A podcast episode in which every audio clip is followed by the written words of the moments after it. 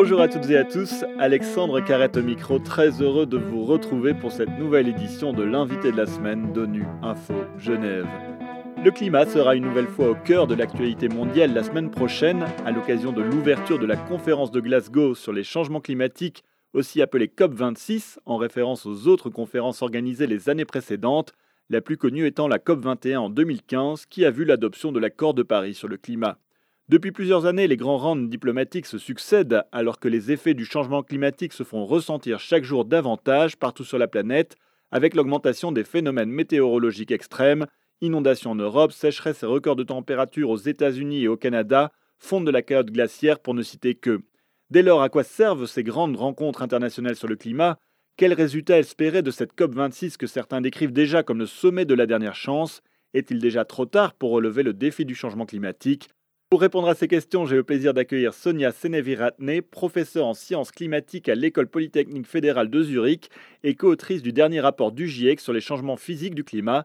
Elle est considérée comme l'une des climatologues les plus influentes au monde. C'est notre invitée de la semaine. Sonia Seneviratne, bonjour. Bonjour. Un grand merci d'avoir accepté notre invitation. Alors tout d'abord, personnellement, qu'attendez-vous de la COP26 Certains estiment déjà, je disais dans l'introduction, qu'il s'agit de la conférence de la dernière chance. Oui, je suis assez d'accord avec ce diagnostic, dans le sens où c'est vrai qu'il y a eu l'accord de Paris donc, qui a été décidé lors de la COP21 il y a cinq ans, comme vous l'avez euh, Mais depuis, en fait, il y a eu très peu de progrès, même euh, pas du tout, si on veut, dans la mesure où les émissions de CO2 ont continué à avoir lieu comme auparavant, dans certains cas même à continuer à augmenter. Donc, euh, les concentrations de CO2 ont continué d'augmenter dans l'atmosphère et euh, que, disons, Donald Trump à la présidence des États-Unis, là, je dirais que c'est la première fois où on se dit peut-être géopolitiquement, il y aurait une chance de vraiment faire un progrès. Et, c'est effectivement le dernier moment, puisqu'on voit déjà vraiment des impacts, euh, disons, très importants du changement climatique. C'est aussi le dernier moment si on va garder une chance de limiter le réchauffement climatique autour de 1,5 degré, ce qui était l'objectif de l'accord de Paris. Alors la COP25 à Madrid a accouché d'un accord à minima après d'âpres négociations. Est-ce que selon vous, la COP26 part sur des meilleures bases?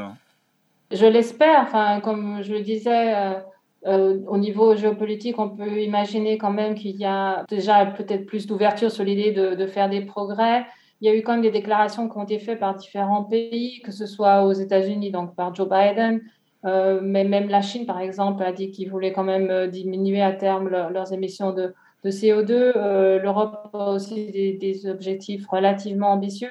Donc, on peut espérer qu'on ait plus de progrès, mais je dois avouer que j'attends de voir pour y croire. Pour l'instant, il, faudrait vraiment qu'il y ait un vrai progrès plus que simplement des déclarations. Alors je le disais dans l'introduction, vous avez rédigé avec d'autres experts le dernier rapport du GIEC, le groupe d'experts intergouvernemental sur l'évolution du climat, qui a fait l'effet d'une petite bombe au beau milieu de l'été, tant tous les signaux que vous décrivez semblent dans le rouge. Oui, tout à fait. Non, c'est vrai que le diagnostic est très sévère. Et euh, donc, nous avons déjà atteint plus de 1,1 degré de réchauffement global. Donc, on s'approche très vite de, cette euh, limite de 1,5 degré qui était mentionnée dans, l'accord de Paris. Par ailleurs, le réchauffement a été particulièrement important les, dernières années. Donc, euh, euh, et en plus, euh, pour ce qui est des événements extrêmes, donc c'était le sujet que, sur lequel j'ai travaillé dans, le cadre du rapport, c'est clair que là, effectivement, on voit vraiment des changements très clairs dans toutes les régions du monde. Ça, c'est quelque chose de nouveau où on peut dire vraiment il n'y a aucune région qui est épargnée. Toutes les régions du monde sont touchées par des changements d'extrêmes. Et disons, les projections pour des changements additionnels suggèrent donc les impacts seraient, c'est très important. C'est ça qui est important, c'est ce que vous venez de dire, c'est que il n'y a plus personne qui n'est épargné par le changement climatique. On l'a vu en Europe euh, pendant l'été, en Belgique, en Allemagne, il y a eu des inondations records. La Grèce a vécu des incendies extrêmement violents. Ça veut dire que tout le monde doit se préparer au changement climatique Oui, tout à fait. Et je pense effectivement les événements de cet été l'ont vraiment montré. Enfin, en soi, les événements n'étaient pas vraiment étonnants si on regarde, disons, les, projections climatiques. Ça, c'est tout ça va tout à fait euh, dans, dans le cadre en fait de, l'analyse du, GIEC, mais de, le voir peut-être de nos propres yeux, de comprendre ce que ça signifie.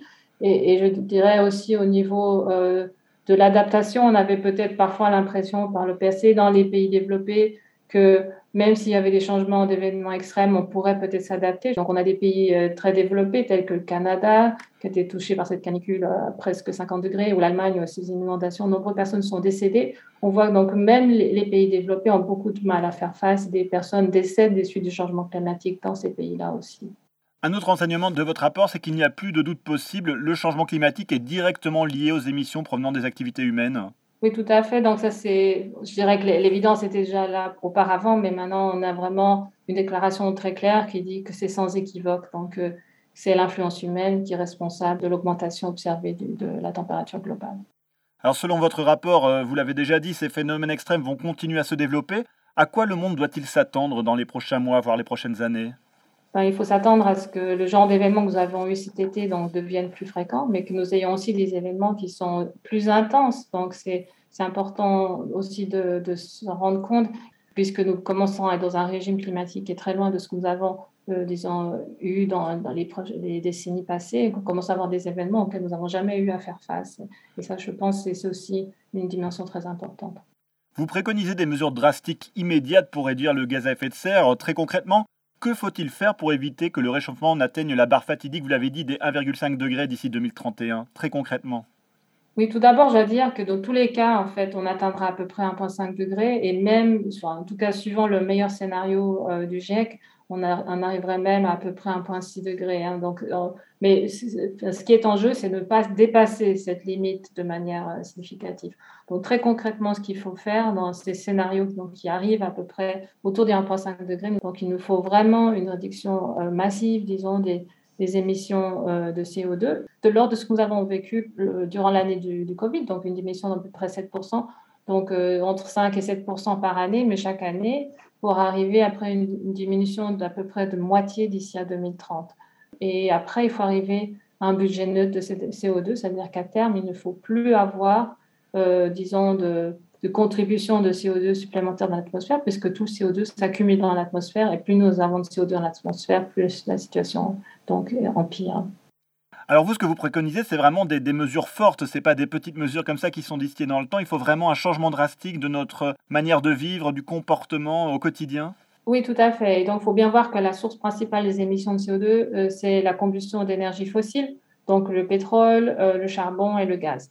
Euh, en soi, lorsqu'on parle de changement drastique, ça veut dire simplement que, disons, nous avons une très forte utilisation de toutes ces énergies fossiles, ça veut dire un changement de nos habitudes, ça ne veut pas dire une diminution de notre qualité de vie. Ça veut dire simplement qu'au lieu d'utiliser des énergies fossiles, il nous faut utiliser des énergies renouvelables.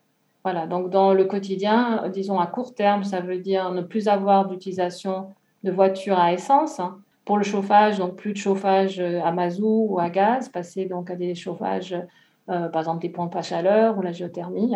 Et là, ce sont des, points concrets où nous avons des émissions très importantes, mais nous avons vraiment des alternatives disponibles. Donc en soi, cette première étape ne devrait pas être si difficile. Nous avons les alternatives, mais il faut le faire très vite.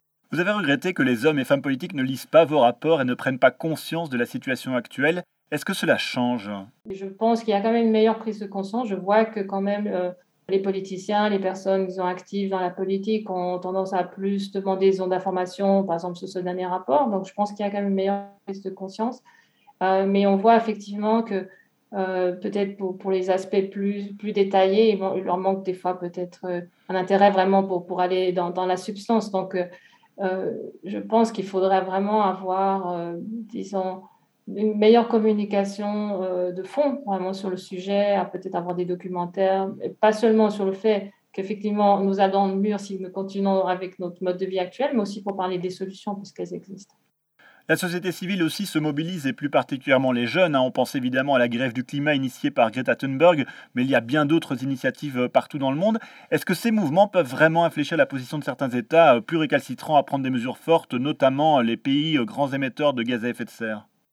Oui, je pense que ça, peut certainement avoir un effet. On l'a vu quand même en Europe. Je pense que ça a joué un rôle, en tout cas dans la prise de conscience de la population. Enfin, je vois par exemple en, Suisse, disons, euh, simplement par le fait qu'à cause de la mobilisation, ça devient un sujet euh, médiatique. On en parle dans les médias. Euh, ça, permet en fait cette prise de conscience qu'on a une urgence climatique. Je pense que cette prise de conscience a été vraiment aidée par, par cette mobilisation. Euh, donc la prise de conscience, le fait que ce soit un sujet maintenant, euh, dans certaines euh, enquêtes d'opinion, on a vu que dans la population, je crois par exemple en Allemagne, que c'était le sujet, disons, auquel la population s'intéressait le plus, sur laquelle se faisait le plus de soucis. Bien sûr, ça, veut dire que les politiciens vont, le mettre en priorité, disons, dans, les, dans, les, dans les sujets qu'ils vont essayer à traiter. Donc oui, ça contribue de manière importante. Maintenant, il ne s'agit pas seulement, disons, d'en parler, de dire oh, il y a une urgence, il faut maintenant avoir des vraies actions. Et c'est là où je pense le bas blesse pour l'instant. On voit encore peu d'actions réelles sur le terrain. Il faudra voir ce qui se passe après la COP. Dernière question, euh, Sonia Sénéviriatne. Euh, vous qui êtes au cœur de cette recherche sur le climat et les phénomènes extrêmes, vous êtes aux premières loges hein, pour appréhender les conséquences de l'action de l'inaction internationale. Êtes-vous malgré tout optimiste sur ce fameux nouveau monde que beaucoup appelaient de leur vœu suite à la pandémie de Covid-19 c'est pas dans ma nature, disons, de baisser les bras. Et, c'est clair que nous avons un problème et donc il faut le résoudre. Je pense que simplement nous n'avons pas le choix. Euh, je pense aussi que, comme je l'ai mentionné auparavant, les, solutions existent et peut-être un premier signe positif, c'est cette prise de conscience que de l'importance de, cette question. Euh, maintenant, il me semble malgré tout que le chemin à faire est encore très important. Euh, donc c'est vrai qu'il faudra plus que cette prise de conscience jusqu'à présent, il faut vraiment des mesures fortes. Et donc, je suis relativement optimiste, mais, mais j'attends de voir vraiment les résultats de la COP pour, savoir si, si, mon, si, si, mon diagnostic est plutôt positif que négatif. Sonia Sénéviriané, un grand merci d'avoir accepté de répondre à mes questions. Je rappelle que vous êtes professeur en sciences climatiques à l'École polytechnique fédérale de Zurich et co-autrice du dernier rapport du GIEC sur les changements physiques du climat. Et c'est la fin de cette édition. À la réalisation, il y avait Françoise Soubiguerre, Mézilang à la préparation. L'actualité des Nations Unies continue sur notre site web ungeneva.org et sur le compte Twitter en français ONU Genève. À très bientôt.